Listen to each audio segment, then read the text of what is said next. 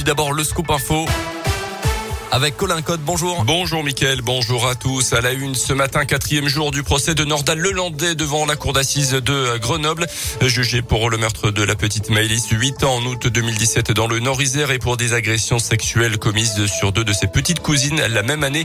L'accusé en cours la réclusion criminelle à perpétuité, c'est la peine maximale. Depuis lundi, les témoins, des proches et des anciens amis de Nordal Lelandais se sont succédés à la barre pour revenir sur sa personnalité. Puis l'accusé lui-même a été interrogé par la cour d'assises.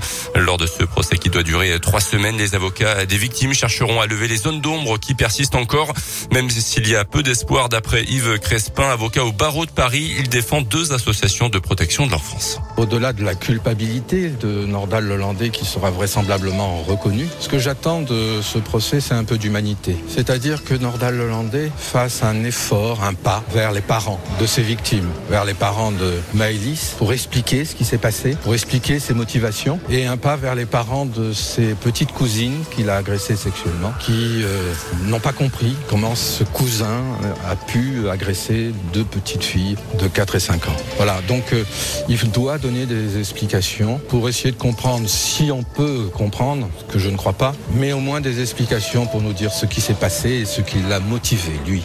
Et justement, l'accusé devrait être entendu sur les faits une première fois. Demain après-midi, le procès doit durer jusqu'au 18 février. Aujourd'hui, le directeur d'enquête est attendu à la barre, puis ce sera au tour des experts de la gendarmerie nationale.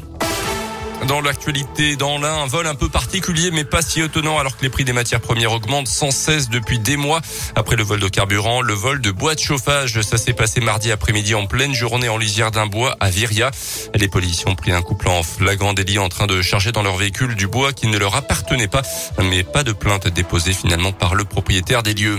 Un conducteur alcoolisé devant le tribunal de Bourg au mois de septembre prochain. Samedi dernier, il avait percuté deux voitures sur les ronds-points d'un centre commercial à Bourg-en-Bresse. Heureusement, sans faire de blessés. Originaire de Saône-et-Loire, cet homme âgé de 45 ans avait été interpellé et affiché un taux d'alcool de 2 grammes 50 par litre de sang. Euh, son véhicule a été saisi. Il était également en état de récidive, de défaut d'assurance et de défaut de contrôle technique. Il sera aussi jugé pour refus d'obtempérer et délit de fuite. Dans le reste de l'actualité également, le pire est derrière nous, assure Olivier Véran, le ministre de la Santé, qui juge hier soir possible la fin du masque en intérieur au printemps. En attendant, il explique qu'avec trois doses de vaccin ou deux doses et une infection, le passe vaccinal restera valide sans limite. Jusqu'à présent, le délai avait été ramené de 6 à 4 mois après une infection. Mais la disparition du passe vaccinal, elle pourrait intervenir dans les mois qui viennent, peut-être même avant le mois de juillet, selon lui.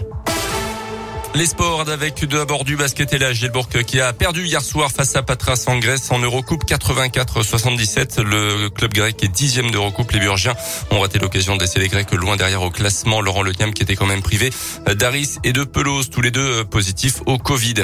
Et puis en tennis, le mythe Roger Federer va-t-il arrêter sa carrière? L'ancien numéro 1 mondial âgé de 40 ans et souffrant de problèmes récurrents au genou depuis deux ans saura d'ici avril ou mai s'il peut reprendre le tennis au plus haut niveau.